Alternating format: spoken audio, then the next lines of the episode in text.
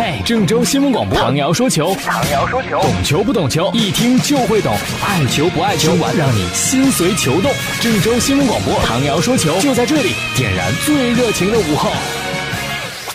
各位听众朋友，大家好，欢迎收听唐瑶说球。先来关注一项足球赛事啊，叫做兴业银行中国青少年国际足球锦标赛十九岁组总决赛。哦，知道这个年龄段了，十九岁的孩子踢的足球比赛，我们有四个队参加。这一看比赛结果，吓一跳，是吧？难以置信，这是足球比赛的比分吗？我们的四支参赛队，人大九五零比二十一输给德国柏林网足球队，然后华中科大呢是零比十输给了韩国青丘高中足球队，西南交大零比十一输给韩国另外一支高中队。还有华北电力是一比十输给了巴基斯坦的一支啊青少年的足球队，四场比赛进了一个球，输了五十二个球。哎呦，这个我就特别理解为什么国足打得那么臭，是吧？青少年就这个水准呢，你就等于是要求一个初中、高中的学渣到了大学突然成学霸，那怎么可能呢？不过这个事儿呢，也特别有悖我对以往青少年足球的记忆。以往总是说我们青少年水平挺高的，到了成年队好像不行啦，怎么怎么着？结果这一看，原来从青少年开始，我们就已经落后这么多了。哎呀，令人吃惊啊，令人深省啊！这个比分实在不像足球比赛的比分啊。如果再不努力，再不提高青训水平，再不普及足球的话，那以后的比分都不敢想象了，估计还得更惨。好了，接下来咱们再关注眼面前的一场比赛。明天晚上中超就收官了啊！第三十轮，我们河南建业呢客场对阵北京国安。北京国安呢发了赛前海报，海报主题是“痴心不改，致敬最可爱的人”。哎，这个就是送给国安球迷的了，是吧？感谢一个赛季对国安的支持。这个赛季呢，北京国安的情况也确实是跌跌宕宕、坎坎坷坷啊，有一度时间就深陷保级圈啊，最终还好缓过来了，反正比鲁能要缓的强一些哈。但是作为国安来说呢，这赛季很不成功，什么也没捞着啊，足协杯冠军没有，联赛冠军没有，亚冠资格也没有啊，所以说这个赛季应该是国安不成功的一个赛季。河南建业呢，这个赛季也比上赛季有退步。从积分上，从排名上，包括具体的一些表现上啊，但是呢，河南建业打北京国安呢，素来都是不用动员的。我们在主场啊，是一比零战胜的北京国安。当那球进的时候，整个航体山呼海啸，啊，球迷都乐疯了。此番呢是在工体，在国安的主场，国安的这个赛季收官战，肯定是想拿到一场主场比赛胜利呀。所以说这场比赛一定不会轻松，而且河南建业之前两个主场对阵保级球队，输给永昌，输给亚太，实在是交代不过去啊！冒着雨，那么多球迷到主场看球都没赢，这个客场呢，怎么说这也不能三连败吧？所以这个比赛，哎，还真的是有的一看啊！大家可以关注，明天晚上七点三十五分，郑州新闻广播也会现场直播，欢迎到时呢大家来关注我们的节目。哎呀，昨天呢，足协在北京。进行了一个特别高规格的主教练的新闻发布会啊，确实给予了里皮极大的礼遇，包括薪酬，包括给他的权利，都是前所未有的。我就是害怕里皮有压力，是吧？人对你这么好，你这干不成，你怎么交代的过去？今天有一位同事还问我呢，你说里皮可以在中国足球成功吗？哎呀，我也有点为李大爷担心，是吧？因为这个确实不是特别好弄啊。但是因为中国足球的底子差，所以我们也没有那么多过分的要求。只要李大爷对待中国足球是认认真真、十分尽心，成绩其实无所谓。我们应该眼光看得更长远一些。啊，蔡振华说了，跟里皮的这个合同呢，第一阶段签到二零一九年，一九年的时候有亚洲杯，一九年之后再怎么定合同，我估计到时候也是看一看这个一九年亚洲杯啊，里皮带队的比赛成绩，再做往后的决定。哎，记得昨天发布会上，里皮说个事儿啊，说他很纳闷儿，为什么就是国脚们在国家队踢得不好，只踢出了百分之四十在俱乐部的水平。他说他很疑惑啊，这个好像以前我们媒体就讨论过这个事儿啊。有一种说法就是，有一种说法就是球员出工不出力呀，到国家队死命踢，受伤以后在俱乐部那不能上场就没有钱呢，这是一个经济利益的问题。还有一种说法是互相比啊，我这个死命踢了，他那边那么懒，那么省劲儿啊，我我我我傻呀，都不用劲儿，咱都不用劲儿啊，都不踢就都别踢，有这么一个情况。还有一种说法呢，就是主教练不行，排兵布阵，包括用人，不能够知人善任呐，没有体现出球员的价值。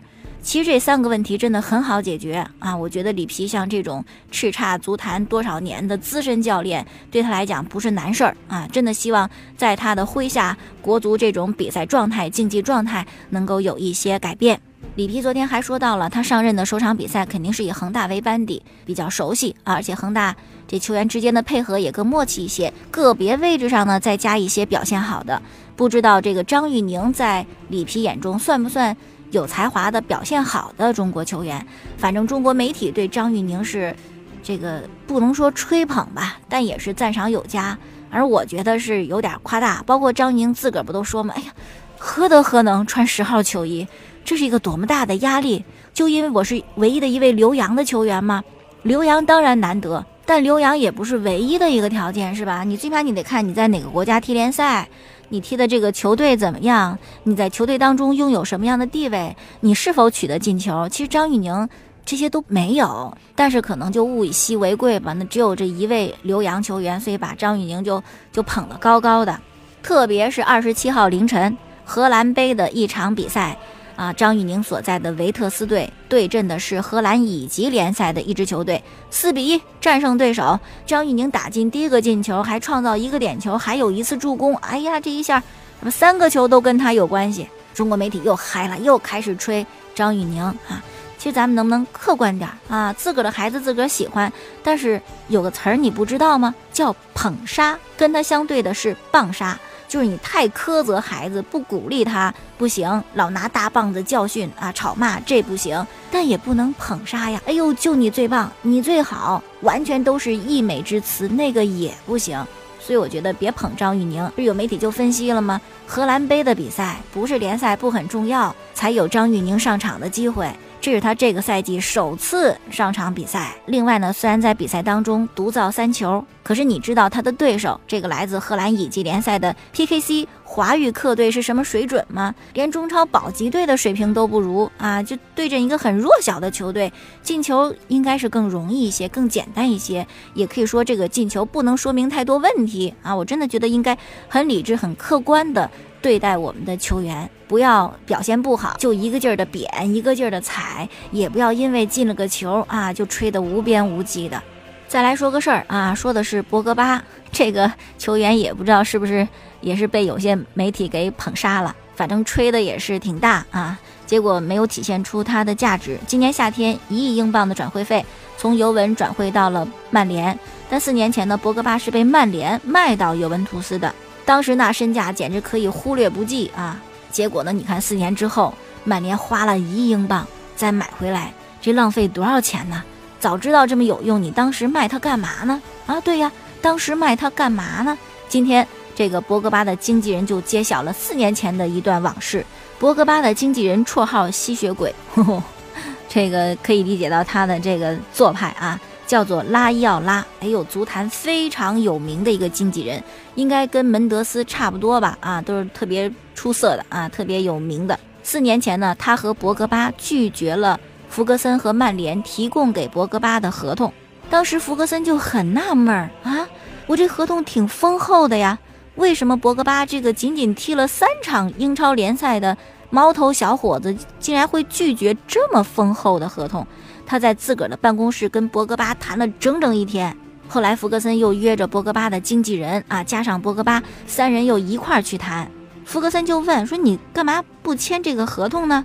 博格巴就说：“我不想签啊，我不会在这样的条件下签下合同。”福格森觉得小孩哪懂这么多，一定是经纪人教的啊，就转过头来骂这个经纪人拉要拉，反问说：“你觉得他能挣多少钱？他应该赚多少钱？”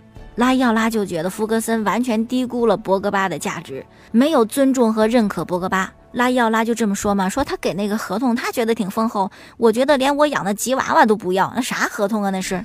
后来呢就一拍两散，博格巴呢就远走意大利，四年之后扬眉吐气的回来了。虽然福格森已经退了，但是这口气还是赚回来了啊！谁让你当年小瞧我？你看现在我值多少钱？博格巴确实没有在曼联发挥出他在尤文的水准，包括伊布也是这样。我们之前讲过，啊，穆里尼奥应该好好想想，就给他们安排一个很适合他们两个人特点的位置。位置不对，有时候这能力也发挥不出来呀。这个周末呢，曼联还要踢英超联赛，对手比较弱，对手是什么？伯恩利队是吧？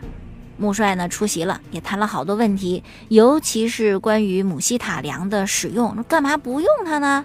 他怎么回事？他有伤吗？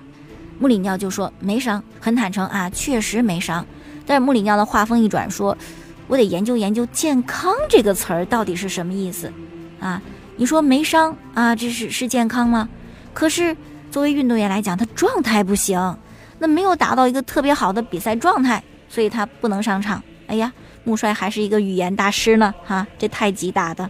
另外呢，也谈到了卡里克，穆帅呢对卡里克可以说是赞赏有加，觉得凭借他的经验可以在队中起到很大的一个作用。一说到这个年纪啊，穆帅顺带又夸了夸梅西，之前两个人水火不相容，是吧？这不知是怎么了。离开了西甲，好像就跟梅西的恩怨少了一些。加之呢，上周瓜迪拉公开的力挺穆帅，这是不是关系缓和了好多？发布会上呢，借着夸卡里克的这个机会，穆帅呢顺便把梅西又吹了吹。反正他儿子是没吹啊，结果这穆帅也吹了吹。穆帅怎么说呢？啊，先说卡里克是现象级的球员，但已经三十五了，很遗憾我们没有办法阻挡时间。随着时间推移呢，球员都会变老。哎呦，再过五年，梅西也都三十四。了，如果梅西不再踢球，那我们就都哭了，看不到伟大球员的伟大表现。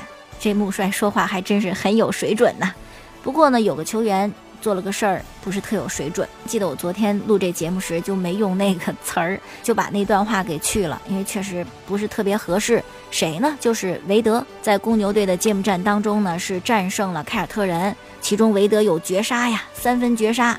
这球投进去之后呢，庆祝啊，必然的。结果做了一个割喉的动作，多血腥，多暴力啊！我昨天就没讲这词儿，结果今天一看，哎，你看联盟果然是处罚了韦德，你这个动作不合适，罚款二点五万美金。今天呢，韦德也通过他的推特啊，向球迷表示致歉，确实不妥。大明星、公众人物再高兴也不要做出格的动作，也别说出格的话。